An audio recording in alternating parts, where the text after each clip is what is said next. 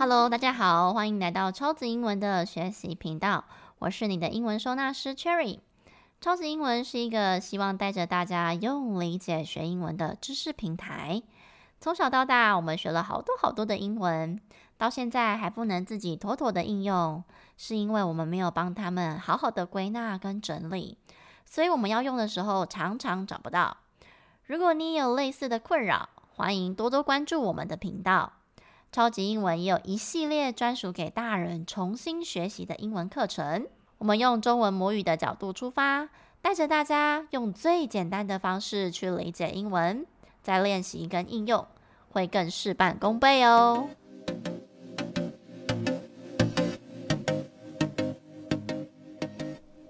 上一集大概介绍了一下时态的组成，以及所有时态的种类。还有我们前面教大家的现在式、过去式，那么今天要来讨论的部分呢，就是未来式了。很多同学一定会想说：啊，未来式不就 will 吗？很简单啊，全部加上 will，就是代表还没发生的事情就对了。可是啊，我相信一定还有一部分的同学可能有注意到，我们在读文法书的时候，常常看到书上写说。啊，这个句子要以现代位哦，所以要用现在式取代未来式。什么？脑袋又突然要打结了？为什么明明还没发生的事情，他叫我用现在式诶，然后不使用 will，还要搞一堆例外？这外国人也太麻烦了吧！好啦，以上的情境对话大概就是真实出现在我每次教未来式的时候，学生的哀嚎。那很多学生就会跟我抱怨说，到底为什么未来是这么复杂啊？还没发生，不就通通用 will 就好了吗？干嘛毛这么多呢？今天这一集就要带大家来理解，到底这些例外是真的例外吗？我们只能死记硬背吗？应该可以理解一下他为什么要这样做吧。我们上一集提到时态呢，其实就是时间加上状态的组合，这是一种切入的解读方式。今天要来介绍另一种切入的角度，就是用语气的方式。什么是语气呢？就是其实你在讲这句话的时候，你到底是肯定的，还是只是说，诶，这个只是你自己的推测？当我们用语气来去分类英文的时态的时候，我就会把英文分成两大类，分别是事实的语气。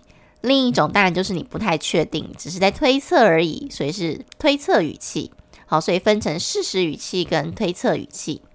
那事实语气的部分呢，顾名思义，就是你在讲这一句话的时候是非常肯定的。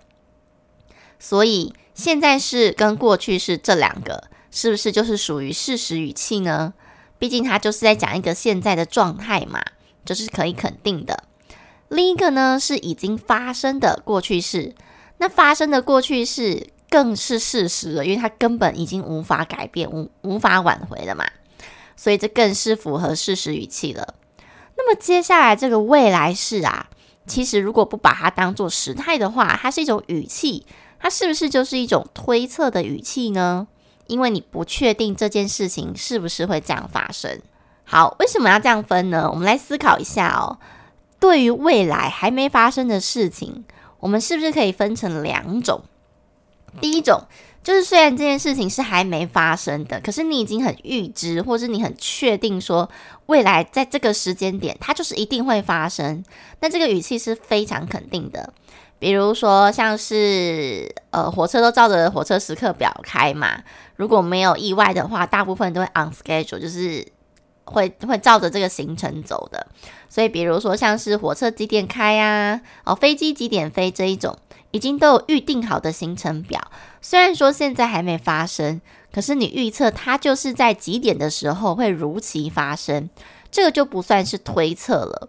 所以，为什么有一些文法书会写说啊，像来去动词啊，哦，有一些会用现在进行式来取代即将发生的未来，哦，或者是我举个例子好了，呃，I'm coming。我要来喽！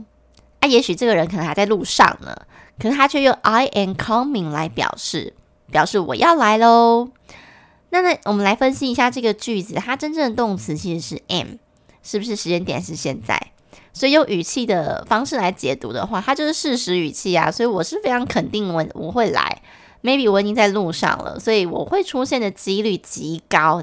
我中间如果没有发生任何意外的话，对不对？所以代表的是他很确定要来了。还有就是我们刚刚提到的，像火车这种有固定时刻表的，虽然说现在火车可能还没到，可是我们在句子描述的时候，也几乎都会用现在式来表达。原因也是因为这就是很确定会发生的啊。可是如果要用 will 这个字，就是将要或是将会，那本身这个字就是一种推测的语气，只是它的推测是表达非常有可能发生的。所以如果我今天讲说 The train will arrive at two o'clock，这个火车将会在两点钟抵达，那代表我只是推测它两点会到。那几率非常高，那并不是原本就已经设定好的。比起我说 The train arrives at two o'clock，呃，我如果用现在式的话，它表达就是一种既定的行程嘛，不是我推测出来的。所以，我们之前讲说现在式啊，就是会用在现在事实，或者是不会随着时间改变的啊、通常都会用现在式居多。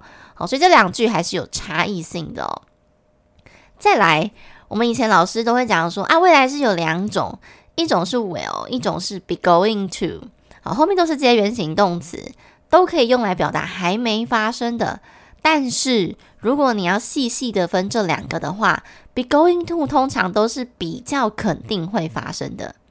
这到底又是为什么呢？我举个例子好了，如果我今天讲说 Cherry is going to stay in Taipei for two nights next week，还有另外一句是。Cherry will stay in Taipei for two nights next week。请问这两句到底有什么差别？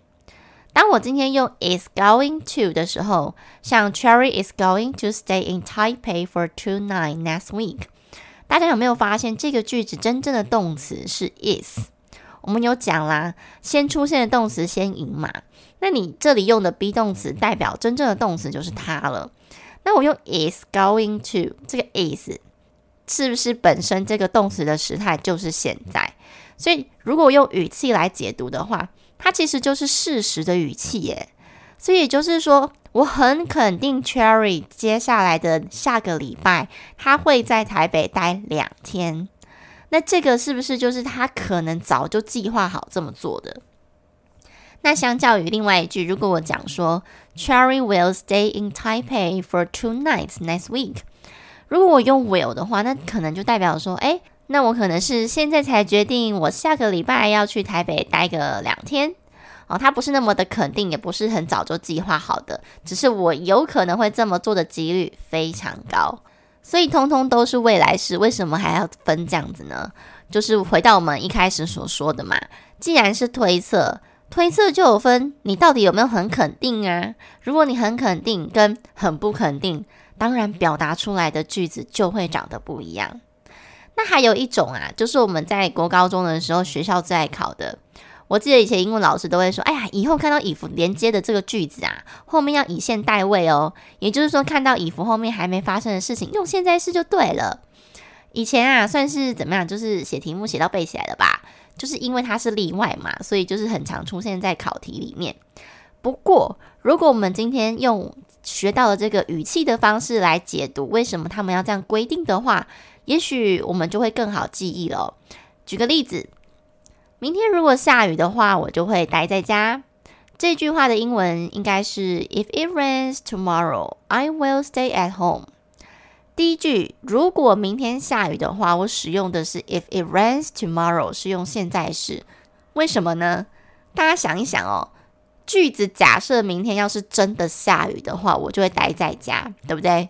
所以先决条件就是你必须让下雨这件事情变成是事实，然后你再假设说真的真的下雨的话，哦，我才会待在家。你后面做这个假设才有意义啊，不然你一开始你连这个下雨这件事情都不确定，那我到底是要假设它下雨的时候还是没有下雨的状况呢？所以用语气的角度来解读，明天会下雨这件事情还没发生，但是为什么他使用现在式来取代未来式？这样子就很能够符合逻辑了。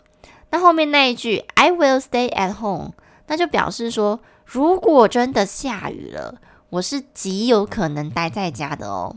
当然，如果你觉得说啊，如果明天下雨的话，我待在家的可能性相对没这么高的话，你也是可以把它换成 I may stay at home，这样子这个可能性就会相对低一点的了。我以前在学到这一趴的时候，我就会很纳闷说，啊，不是说以现代位吗？未来式跑去哪里了？为什么还可以用 may？不是应该用 will 吗？所以那时候我就觉得啊，这一部分好混乱哦，不是还没发生都要用 will，为什么变 may？所以大家有没有发现，will 跟 may 他们这一类推测性的助动词，其实就是差在可能性的大跟小。好，所以未来式你把它想象成是一种就是推测的语气的话，其实就会更好理解了。当时候啊，我觉得这部分超混乱的，所以最后我就把结果背下来了。我相信大家也是跟我一样，觉得哎呀，这个未来式怎么这么麻烦呢？一下用现在式，一下不行用，一下用 will，一下又不用 will 的各种例外。后来我用了今天跟大家分享这种事实语气跟假设语气来去做理解的话，哎，我就大概可以明白他们的逻辑为什么要这样子，呃，一下现在式，一下未来式了。所以以后大家遇到未来式，可是他却没有使用 will 这个字。你就可以用这个角度去切入思考，那么你瞬间就会明白，我们以为的这些例外呀，它根本就不是例外，人家可是很有逻辑性的呢。这就是为什么我一直强调学习靠理解，英文不打结的原因了。假设我们可以理解它的来龙去脉，哦，我们就不觉得它为什么这么的呃变化无常啊，然后有很多东西要背。希望听完这一集，你们可以更了解未来式的含义。下次看到未来式，也许可以把它想象成就是一种推测语气的句子，这样子就会更能够去理解一些未来式的变化。如果这个观念太新的话，大家可以多听几次，可能就会比较熟悉一点哦。好啦，最后工商一下，最近有一些网友啊在问老师的课程，如果你想了解自己目前的英文状况，你可以卷到我们频道底下去做一下测验，看看自己现在英文的盲点在哪里。也欢迎大家到我们的官方 IG 啊，或者是粉专找老师聊聊你现在遇到的瓶颈，这样我也比较知道怎么建议你适合的课程。不过目前最轻松的英文课就是晚上的绘本故事课了，我们就是大概一周一本的英文绘本，呃，带着大家慢慢累积语感跟单字量。目前我觉得大家回馈都还不错啦，就是如果大家想要轻松一点听故事，除了学习一些生活英文之外，甚至还可以跟这些优秀的同学们一起讨论故事里带来的启发，哦，把这些启发哦带回现实生活里面，啊，找到生活更多的动力跟热情，都欢迎你们来加入我们哦。最后，如果你喜欢这个节目的话，欢迎分享给更多的亲朋好友。也希望大家卷到频道底下，给老师一些留言跟鼓励，按下五颗星，让我们一起学习靠理解，英文不打结。各位同学，我们下一集见喽！